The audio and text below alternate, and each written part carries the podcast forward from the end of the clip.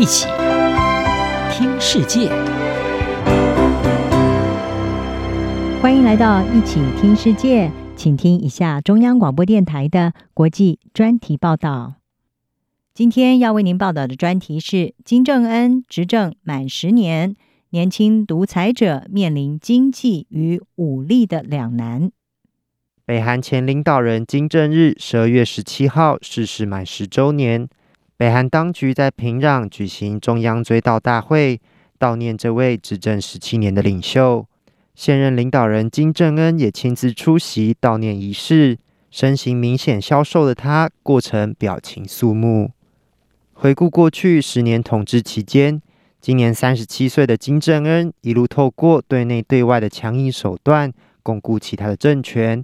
但如今，他正面临国内经济的严峻考验。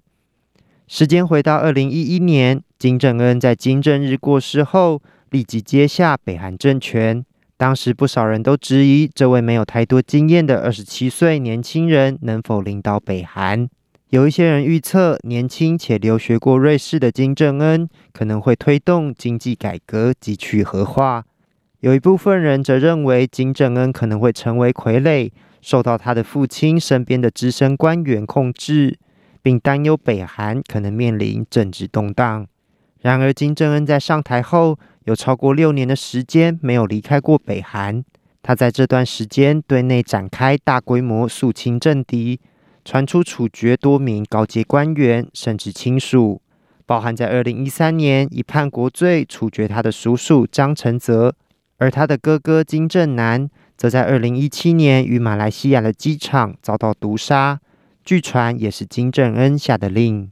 根据南韩情报机构，金正恩在上台后五年内，一共处决约三百四十人，这也让他建立起与他的父亲金正日与祖父金日成一样的绝对权力。金正恩在过去十年内大幅强化北韩的核武实力，包含执行了四次核子试爆。以及三次洲际弹道飞弹试射，以及多次的短程飞弹试射。有专家认为，北韩强化核武能力，不仅可以成为强力的对内宣传工具，巩固其执政的正当性，也能大幅提升北韩在国际上的外交地位。金正恩在二零一七年年底宣称，北韩核子飞弹的范围已经可以涵盖美国本土。而根据南韩二零一八年的数据，北韩已经拥有二十到六十项核子武器，每年还可能增加八项到十六项。北韩的核武威胁也为金正恩换取到在国际舞台上与世界强权交涉的机会。二零一八年，金正恩接连与南韩总统文在寅及中国国家主席习近平会面，更在六月与当时的美国总统川普。举行历史性的川金会，成为首位与美国总统会面的北韩领导人。然而，由于美方拒绝北韩以关闭一座老旧的核设施交换大幅取消经济制裁的要求，导致双方谈判在二零一九年二月的川金二会时破局。在那之后，双方的谈判没有任何新进展。北韩则多次发动飞弹试射等挑衅举动。持续向国际社会施压。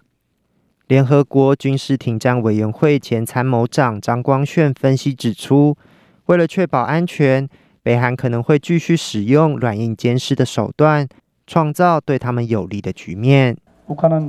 北韩会对举行对话做出回应，如果认为这有助于达成他们目标的话。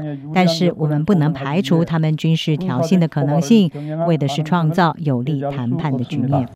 但随着核谈判破局，北韩不仅必须持续面对长期的经济制裁，去年开始席卷全球的 COVID-19 疫情，迫使北韩封锁边界，让北韩经济更加恶化。南韩政府估计，北韩经济在去年创下自1997年以来最大衰退，而当地的粮食生产也下滑至金正恩上台以来的最低水准。